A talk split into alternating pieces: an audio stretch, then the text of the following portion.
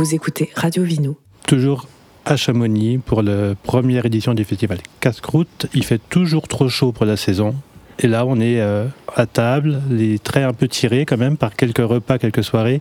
En face de moi, j'ai deux éminentes personnalités qui rappellent de bons souvenirs aux Lyonnaises et aux Lyonnais. On va faire un peu de lyonnaiserie quand même.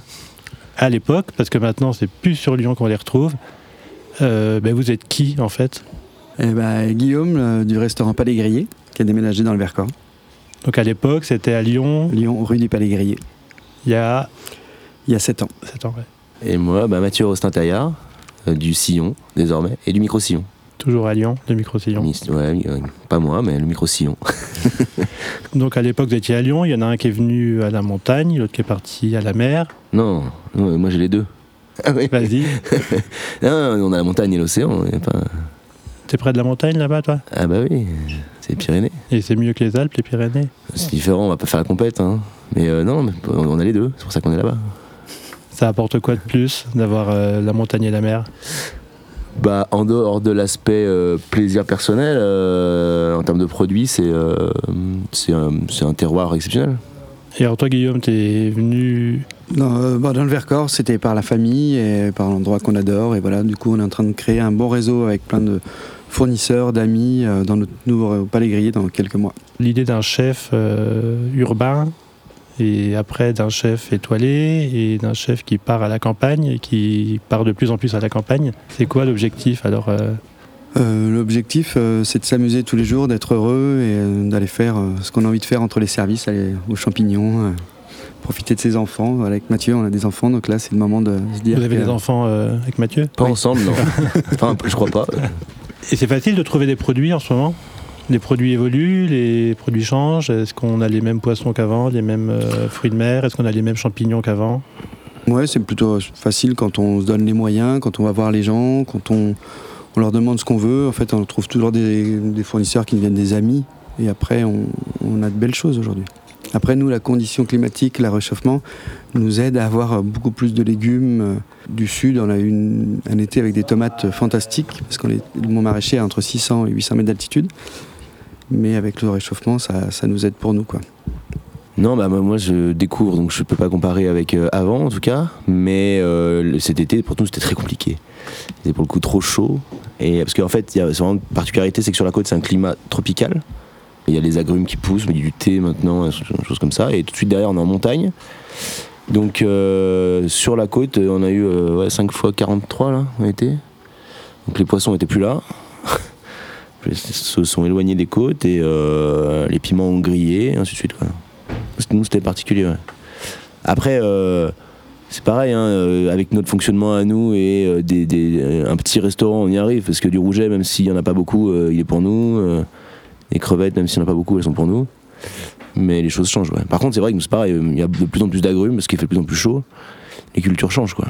Donc ça change votre cuisine. Bah après, là, on est sur des temps relativement court, hein, on va pas. Mm. Est-ce que votre façon d'appréhender les produits et de les, même de les cuisiner éventuellement? Euh, Non, je pense pas. C'est qu'on s'est à Lyon déjà, on s'adaptait déjà. Les fournisseurs venaient tous les jours et on prenait un peu ce qu'il y avait dans le camion. Donc voilà, bah, c'est la, saison. Tout le monde disait qu'il n'y aurait pas de champignons cette année euh, parce qu'il y a eu la sécheresse au mois de juillet. Au mois d'août, il a plu. Et on fait beaucoup, beaucoup de champignons parce qu'il y en a beaucoup. Donc euh, on s'adapte plus parce qu'on change, on est libre de changer le menu quand on, quand on a envie, tous les jours, tous les deux jours. Donc puis il y a des champignons qui aiment bien la sécheresse. En plus. C'était dingue. Alors, le quatrième larron autour de la table, c'est Vincent Carry. Et une tête, tête pensante et euh, manager. Pourquoi avoir réuni euh, ces énergumènes euh bah, avec Andrea Petrini déjà, et puis Mathieu qui était dans les réflexions au départ avec nous aussi, on, s'était dit qu'on ferait un festival en invitant que ce soit les chefs, les artistes, les partenaires, euh, les, journalistes, etc., en invitant que des gens qu'on aime bien. Voilà, ça c'était déjà un point de cahier des charges. Ça simplifie tout et ça rend les choses beaucoup plus joyeuses. Je partage totalement l'objectif euh, tel qu'il a été résumé par Guillaume, essayer de prendre quand même du plaisir à ce qu'on fait, de regagner un peu de temps de, vie euh, qualitative, etc., dans un monde quand même compliqué. Donc euh, voilà, on avait envie de faire un projet dans lequel on, soit en capacité de se, réellement se faire plaisir. Et puis alors, pour ce qui concerne euh, Guillaume et Mathieu, c'est quand même une assez longue histoire, parce que moi, c'était à titre personnel de très très très très très très très loin les deux chefs que je préférais à Lyon. On a été, je pense, assez nombreux à être bien bien tristes quand ils sont partis, même si on les a suivi. Hein. On est allé à Corançon, on, a la chance d'avoir le micro-sillon avec Johanna à Lyon, et le Vercors et le, Pays Basque, c'est deux régions magnifiques dans lesquelles on a plein de choses à faire et plein d'amis, etc. Donc c'était de très belles occasions aussi pour aller les voir, évidemment. Mais là, c'était l'envie de, de les avoir avec nous, c'était comme une sorte d'évidence. tu leur avais, euh, bah, vous avez fait quoi sur ce festival? On aura un petit son là, qui va être diffusé après. C'est, euh, on a eu la chance de faire monter un zoom hier par le petit train et c'est Andrea qui s'est retrouvé euh, à être journaliste improvisé avec le zoom. Donc on n'a pas encore écouté ce, qui ce que tu as raconté. Ah Tu as fait quoi là-bas? L'idée, c'était que moi je voulais faire à manger en montagne faut pas dans Cham quoi. C'était mon envie quoi et euh, et en regardant un petit peu tous les lieux euh, qu'on pouvait imaginer, euh, on a fait ça au Montant-Vert parce que c'est un endroit très très beau qui permettait de cuisiner. il faisait beau, il y avait beaucoup de vent. Et on a tout fait à la braise, on a monté des barbecues faits sur plusieurs étages, des, barbecues dans la terre, d'autres à 1 mètre, d'autres à 50 cm, d'autres à côté, plus en hauteur, tout ça.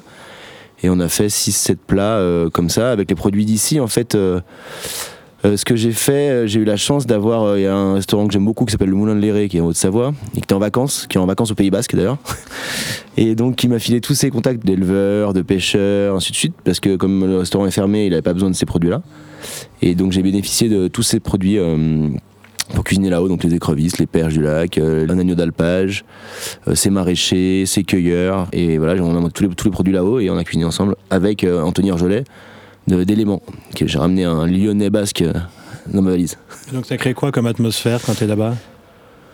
Bah euh, moi c'est quelque chose que je connais hein, parce que je pratique euh, pas mal la montagne et, j'adore ça. Mais c'est encore une fois c'est un casse-croûte en plein air quoi.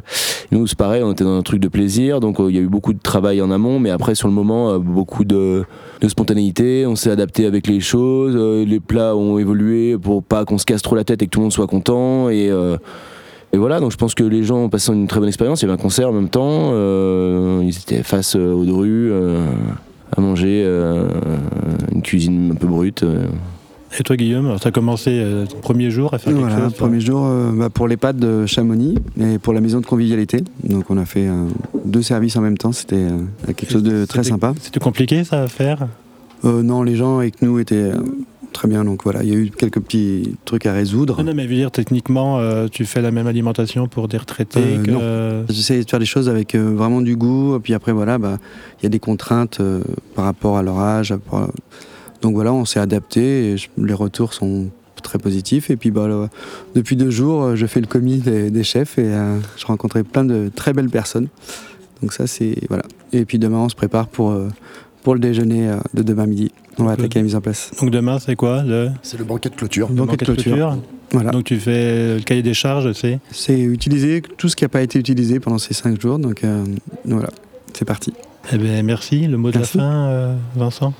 Non, mais c'est chouette. Nous, on est très contents en tout cas parce qu'on arrive vers la fin du, festival et c'est une première. Euh, expérience. Les, éditions 1, c'est toujours des trucs assez hallucinants parce qu'on doit imaginer tout un tas d'histoires in abstracto, comme ça, dont on ne sait pas si elles vont se réaliser vraiment ou pas. Et en fait, c'est marrant parce que on a, on a dû plutôt pas trop mal bosser dans notre fonction d'artisan à nous, mais les choses se sont passées un peu comme on les avait prévues. Donc euh, c'est chouette, on a, ça déconne pas trop quoi. Voilà, c'est cool. On est très content pour l'instant. Puis ils ont joué le jeu parce que moi je, je les ai pas mon projet là-haut, c'était pas facile. il, a fallu qu'un gars parte avec un camion frigo, chercher tous les produits là, là, là, là, monte des briques là-haut, monte des trucs là-haut. Et on a eu les conditions pour cuisiner, en tout cas, euh, correctement, comme, on l'imaginait. Et par exemple, euh, on voit la météo qui est un peu alarmante parce que euh, est-ce qu'il y avait un plan B, par exemple, s'il neigeait bah, Parce qu'ils euh, annoncent, de la neige pour demain ou après-demain, a priori. Donc, euh. Ouais, c'est cool. On aurait fait euh, dedans, on aurait imaginé autrement. Après, on a, fait, on a imaginé au mieux et puis on se serait adapté comme on fait tout le temps. Comme pour les produits, on ne savait pas si, on allait avoir ce qu'on voulait. On l'a su il y a trois jours et puis s'il n'y a pas, on fait autrement et on s'adapte. Quoi. Bah, c'est, le principe d'un, événement ou d'un festival, quel qu'il soit. D'ailleurs, on, prépare la 20e édition de Nuit Sonore. On a eu quelques occasions de s'adapter dans, ces deux décennies. Donc c'est vrai que la condition météo, c'est un des paramètres. Il y en a beaucoup d'autres.